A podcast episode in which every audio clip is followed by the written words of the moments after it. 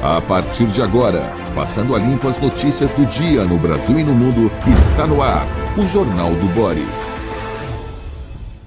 Bom dia, muito bom dia, está no ar o Jornal do Boris. O Jornal do Boris é um sobrevoo pelos principais acontecimentos do Brasil e do mundo a partir das primeiras páginas dos jornais. E hoje tem muita notícia.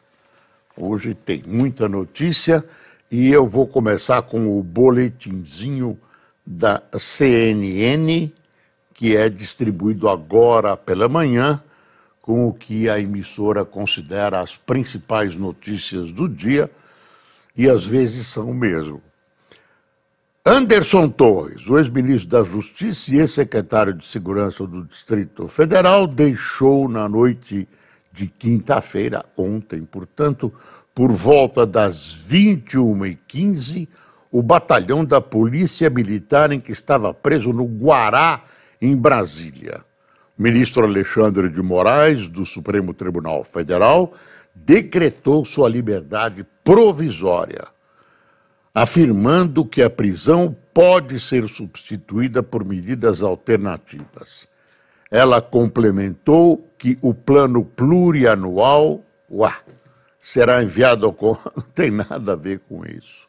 Tem uma, um, um pasticho aqui, uma mistura de, de notícias, mas não faz mal.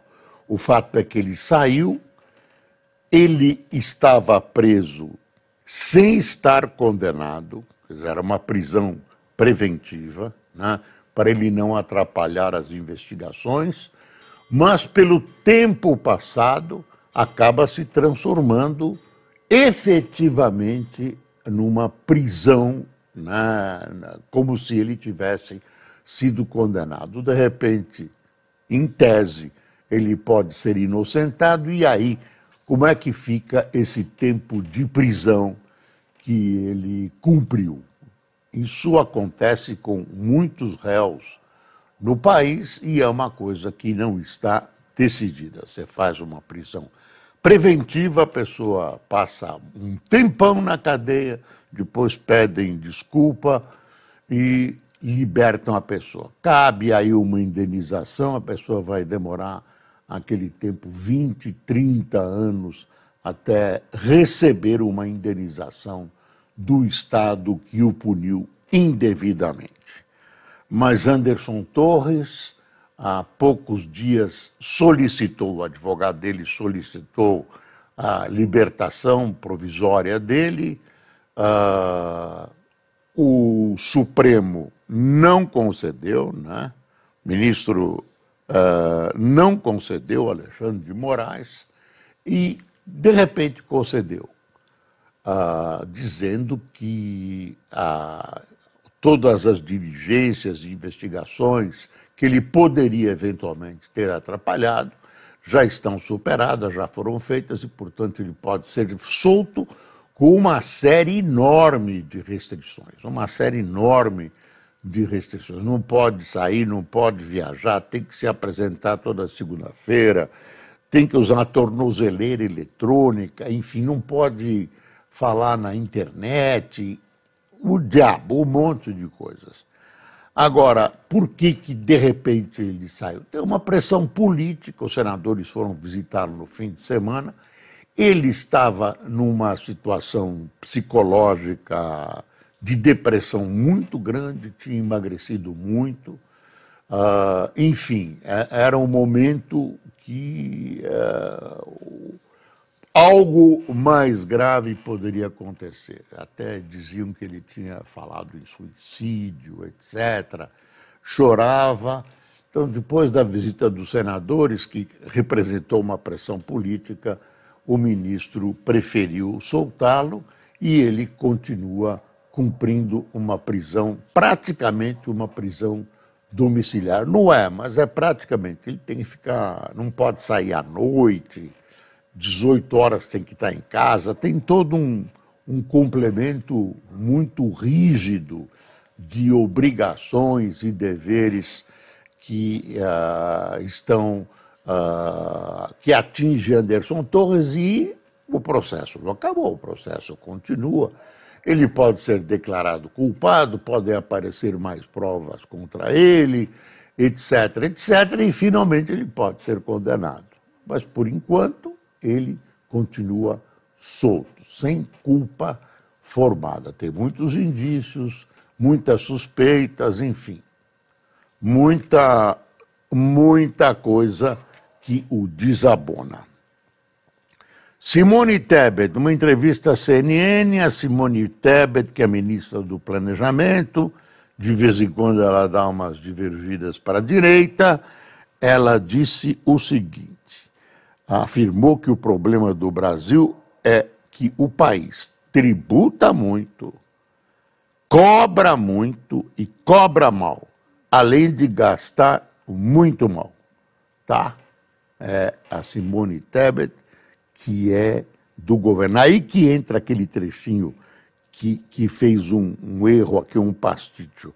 Aí mandou o plano plurianual, que segundo ela ah, mandou, avaliou que o grande desafio de 2023 é o plano plurianual que ela, que segundo ela será feito de forma participativa com toda a sociedade. De acordo com a ministra, o PPA se tornará a Bíblia, a Bíblia, mexi aqui errado, enfim, se tornará uma Bíblia, né, de, de quem eu não sei ainda ah, se tornará uma Bíblia e um mantra do governo. Tem esperança, dona Simone Tebet, hein? Petrobras. A Petrobras registrou lucro líquido de 38 bilhões e 15 milhões de reais no primeiro trimestre queda de 14,4% ante o mesmo período do ano anterior, após um recuo de 19,9% nos preços do petróleo na mesma comparação, apontou o balanço trimestral da companhia na quinta-feira. Aí tem comparações com o trimestre anterior e tudo, e tem uma declaração hoje do presidente da Petrobras falando sobre preços, política de preços prometida, prometida e ainda não apresentada, que vai, segundo ele, uh, na bomba representar preços mais baixos. Espero que o gás tão necessário à população, especialmente à população de baixa renda, que pesa tanto uh, no salário uh, dessas pessoas, também seja contemplado com o olhar do ministro. A Agência Nacional de Transportes Terrestres aprovou na quinta-feira o edital da primeira concessão de estradas do governo Luiz Inácio Lula da Silva. O leilão do lote das rodovias integradas do Paraná, PR Vias, ocorrerá no dia 25 de agosto e o contrato terá 30 anos de vigência prevendo um investimento de 7 bilhões e 900 milhões de reais. CPI do 8 de janeiro. A oposição deverá oficializar a indicação dos senadores Eduardo Girão, do Novo do Ceará, e Magno Malta, do PL do Espírito Santo, para a comissão que irá investigar os atos de 8 de janeiro no Congresso. Na Câmara, os deputados que deverão fazer parte da comissão parlamentar mista de inquérito são Alexandre Ramagem, do PL do Rio, Eduardo Bolsonaro, do PL de São Paulo, André Fernandes, do PL de São Paulo. Como a confirmação oficial ainda será feita, mudanças podem acontecer segundo lideranças do PL ouvidas pela reportagem. Está aí o boletinzinho da CNN que nós resumimos.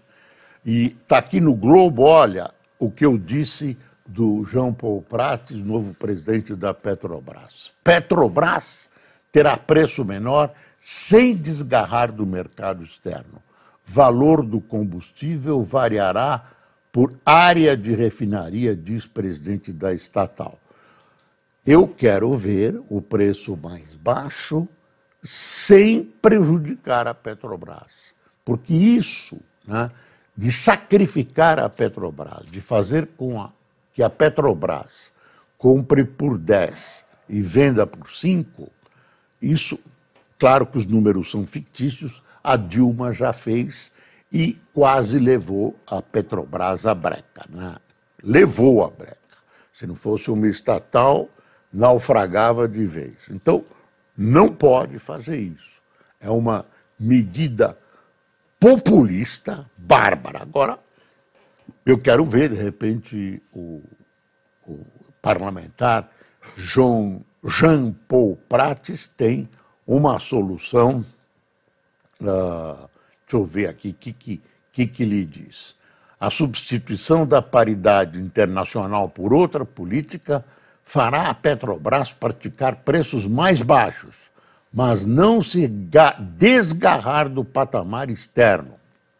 Não sei como, afirma o presidente da Petrobras, Jean Paul Prates, em entrevista a Bruno Rosa e Janaína Lage.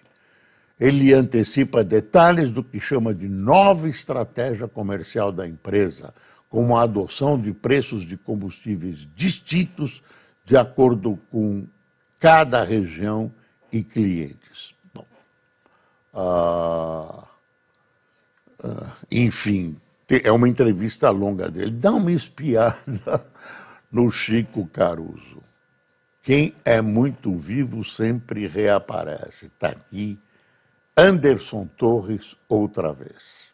Está aqui a charge né, crítica, ferina, vitriólica do Chico Caruso. É, é, é um prazer, o Chico, um prazer e saudades do Paulo, irmão dele, irmão gêmeo, que também era um grande caricaturista, um ilustrador com quem eu tive a honra de trabalhar. Já, já trabalhei com os dois. CPI do MST vira bunker, bunker, eu falo bunker, ruralista e da oposição. Se o governo pode ter maioria na CPI dos ataques golpistas, a do MST terá críticos declarados do Planalto e do movimento. Nessa história, nessa história, pode haver uma investigação a respeito de invasões urbanas também.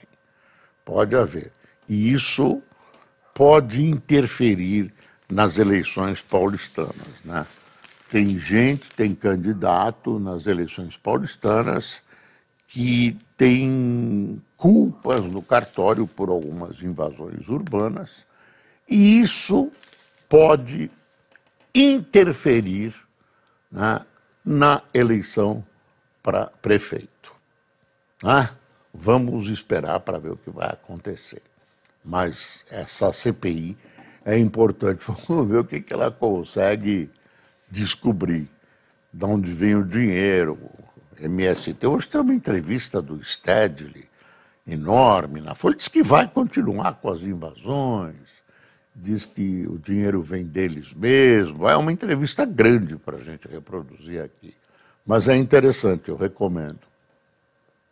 Anderson Torres deixa a prisão por decisão de Moraes, isso nós já falamos, e ó, isso é uma história aqui pesada aqui. Desigualdade cai a menor nível em 10 anos. Você acha que o Brasil evoluiu, está menos desigual? Ouça. Impulsionada pela recuperação do mercado de trabalho e pelo Auxílio Brasil de 600 reais, manjou aonde veio a redução, a desigualdade no país em 2022 atingiu seu menor patamar em uma década. Apesar da redução, a desigualdade ainda é grande se comparada à de outros países, enfatiza analista do IBGE. Quer dizer, é uma quimera, né? É um sonho que o governo distribui dinheiro e aí reduz a diferença. Claro que reduziu mesmo, as pessoas tiveram esse dinheiro, ele contribuiu para a mesa dessas pessoas uh, que precisavam desse dinheiro, contribuiu para esse resultado estatístico, mas o desejável é que as pessoas progridam, se elevem, rece recebam dinheiro, não do auxílio uh, proporcionado pelo governo, e sim do seu próprio trabalho, do seu emprego, do seu trabalho, que tenham possibilidades de moradia. Já não estou falando de ser proprietário de uma casa, mas de moradia digna, que tenha possibilidades de que seus filhos cursem escolas de boa qualidade e tenham mais chances na vida, saúde, segurança pública é isso. Não é você pegar e dizer, ah, vamos distribuir dinheiro. Não é assim que um país se desenvolve, se afirma e se torna realmente independente. Em todo caso, está aí a estatística para quem gosta de números, mas é preciso olhar por dentro para ver de onde surgem esses números. A Vera Magalhães, né, grande comentarista de O Globo, governo terá de domar PT para fazer o marco fiscal andar. Ela tem razão, tem uma, além dos problemas né, normais das discordâncias sobre o marco fiscal, sobre tributação, etc., etc., que vem pela frente, tem um problema interno no PT, uma discordância interna no PT. E o Lula está encontrando, aliás, o presidente Lula continua governando como se ele tivesse assumido lá no ano 2000. O mundo mudou, o Congresso brasileiro é um Congresso mais à direita, as coisas mudaram muito, as soluções dos anos 2000 não são mais as mesmas de hoje, porque os problemas também ganharam nova dimensão e também são outros. E o presidente Lula continua naquela batida dele, né, falando Eletrobras, ah, marco do saneamento, são coisas, quando ele fala, ele está olhando para o passado. É uma retórica de 1950. 1950 era, era o top, então o PT usava isso e ele continua usando. Né? ele continua usando.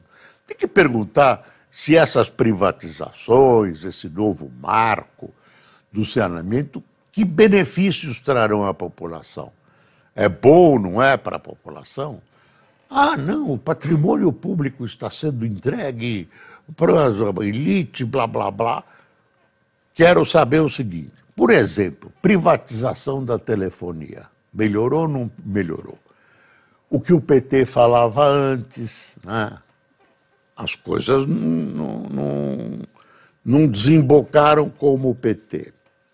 Falando em desembocar, tem uma notícia aqui dentro de um dos jornais que é o seguinte: é uma discordância, por enquanto, é uma discordância dentro do governo. A Petrobras descobriu e quer explorar petróleo na foz do Amazonas, na Amazônia, na foz do Amazonas. E a dona Marina Silva, estribada em pareceres do Ibama, diz não. Ah, como o Ibama diz não, a última palavra é dele, mas isso vai ser remetido à arbitragem do presidente Lula mais petróleo, mais petróleo ou mais preservação da natureza? A, a retórica de campanha do, do presidente Lula foi pela preservação da, na natureza, especialmente da Amazônia. Tem um editorial do Estadão hoje, gente, que é. O Estadão anda bravo. Né? Quer ver? Ah, Alexandre de Moraes, o censor. Isso mesmo, eles escreveram isso. Alexandre de Moraes, o censor.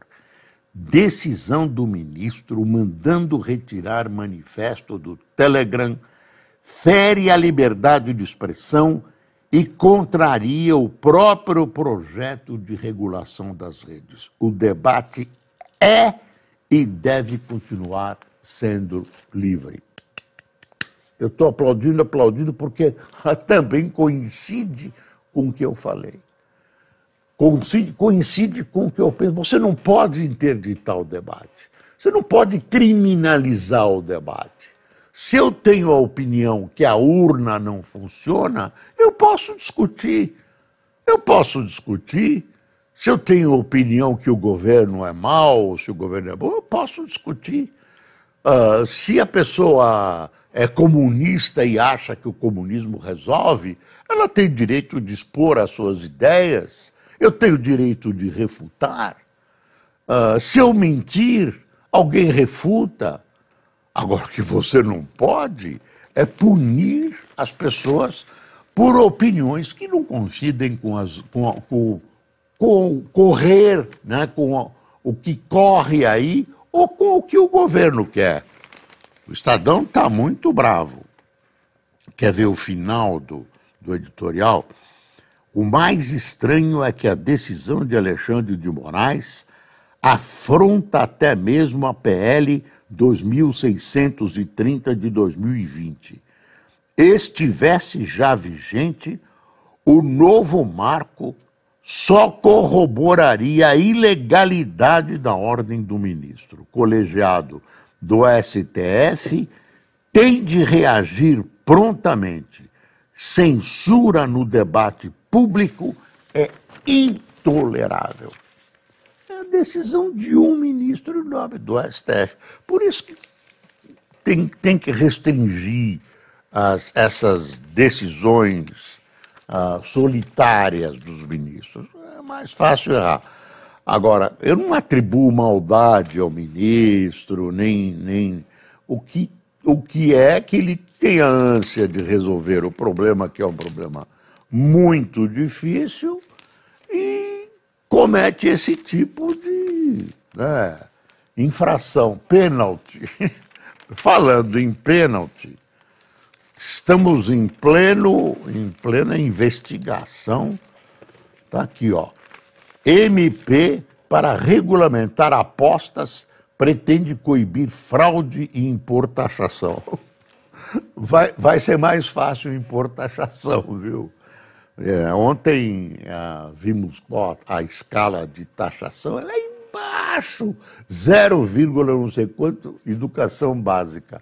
É a, a menor taxação dessa, dessa jogatina que está aí e que é, eu acho que o Brasil tem que ceder mesmo. Tem, já está aprovado, tem que só regulamentar. Foi aprovado lá atrás. É, regulamentar essa jogatina e agora como, como você coíbe a fraude, eu não sei, eu estou achando meio difícil, né? Você coibir a fraude só se você mudar o estilo das apostas, enfim, sempre nesse tipo de jogo vai haver fraude. Sempre que você uh, tapa um buraco, cria um outro. Aí é gato e rato. Né? O rato sempre vai achando novos caminhos. Uh, ah, PCC aposta em infiltrados para despachar drogas em aeroportos. Viajantes, porém, são principal meio de tráfico. Cumbica teve 343 prisões em 2022, o, o mais alto número em 10 anos. Ah, você viu aquelas malas daquelas duas turistas que estavam indo para a Alemanha, sei lá. Eles vão criando novas maneiras, subornando gente, deve estar passando. Eu não sei se os aeroportos são o principal lugar. Eu acho que uh, tem, eles têm submarinos que carregam toneladas de, de drogas. Tem droga nova agora, uma droga que ninguém conhece exatamente qual é a sua composição. Dizem que bastou um, uma usada só, né? uma usada só, e a droga torna a pessoa dependente. Aí tem incidentes com crianças, ah, é, um, é uma loucura. Você, jovem, não experimente essas coisas. Pedra e essa droga nova, cujo nome eu não sei. K? K9. O nome é bonito. Estrepa a pessoa para o resto da vida. Né? Dizem que, eu sei que que pedra, né? A pessoa rapidamente, duas, três vezes, fica dependente. E você não é diferente das demais pessoas e fica dependente. E você, velhinho, não vai experimentar também que você se estrepa. Moraes manda soltar Torres. Suspeitos de financiar atos são alvo de buscas. STF bloqueia 40 mil reais. 40 milhões. 40, não, é, 40 milhões. Não. 40 milhões. É, 40 milhões mesmo. 40 mil, é, eu, eu, eu me enganei. Agora, vão fazer uma, uma, um julgamento aos magotes. Será que todo mundo é responsável?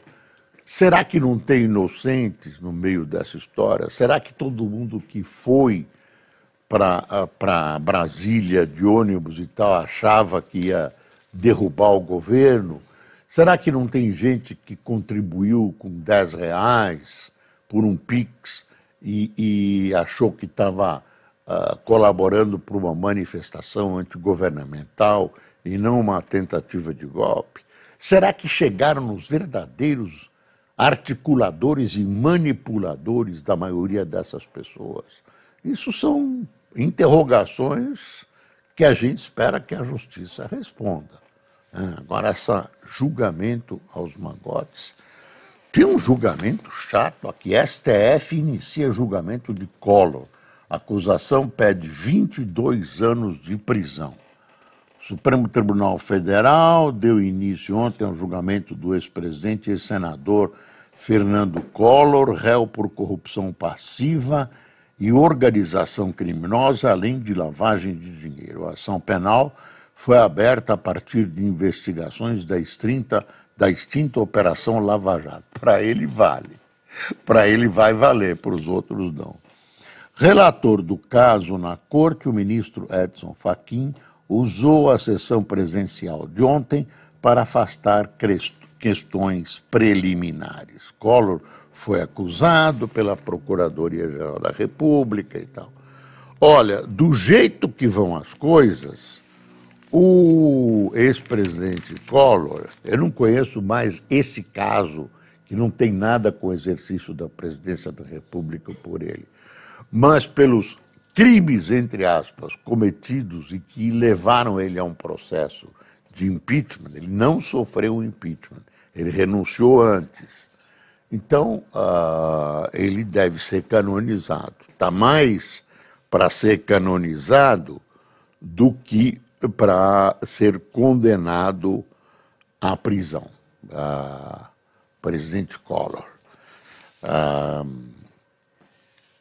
exigências duras da União Europeia levam o governo Lula a reavaliar acordo. Também a União Europeia tem dúvidas agora sobre o Brasil no governo Lula. Esse acordo é difícil. Ah, aí são exigências sobre compras governamentais. Mas tem uma questão agrícola aí no meio que está difícil, está difícil. Ah, governo quer evitar que meta voluntária acabe em punição para o Brasil. Um dos pontos de que Lula se queixou nas exigências da União Europeia é o capítulo sobre contas governamentais. Não vai dar para expor né, o ponto todo, não, não vai dar para explicar. Mas é. Está rolando, rolando, rolando. Eu não sei se com essas novas posições políticas do, do presidente Lula, essa posição ambígua, ambígua não, é, acaba sendo favorável à Rússia uh, na guerra com a Ucrânia.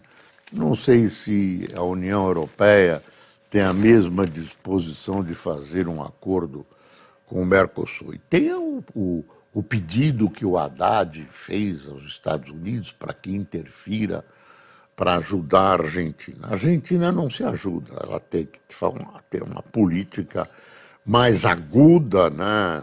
tem que fazer aí uma desvalorização da moeda, segundo os técnicos, não quer fazer, senão os peronistas perdem qualquer possibilidade eleitoral, vai lá o Fernando Haddad. Eu acho que ele fez um gesto. Tem gente que acha que é uma, uma iniciativa mesmo do Brasil. Agora, para o Brasil interessa uma Argentina sólida, forte, vizinha, trabalhando junto com o Brasil. Do jeito que está a Argentina, temos um vizinho que não é um auxílio e sim um problema. E tem gente que acha que o governo quer ajudar porque o Fernandes é um homem de esquerda e o governo esquerdista do presidente Lula quer ajudar um irmão. Vamos ver quem tomou café conosco? Patrícia Sabino, Leda Álvares, Nota Matos, Zezé Araújo, Lisa Moretti, Liliana Vale, Osiel Santos, Magno Bezerra, Gilles Rimet é brincadeira, né? É o nome da antiga taça do mundo. Sei lá, de repente ele baixou aí, está assistindo o jornal. Gilles Rimet roubaram a taça de ouro aqui no Brasil, que era a taça Gilles Rimet, que o Brasil tinha ganho definitivamente. Jorge de Souza, Leandro Cardoso, Reinaldo Benedetti, Lúcia Artusi, Conceição Góes, de Maceió, Antônio Meado de Antonina, no Paraná, Durval, de Durval Valadares, de Almejara, Minas Gerais, e Gilvan Alves, de Pernambuco. Desejo a você um feliz fim de semana. Espero estar na sua companhia na segunda-feira com o jornal que procura esclarecer que não tem lado, não tem lado. Nosso lado é o lado do Brasil e do brasileiro. Bom dia.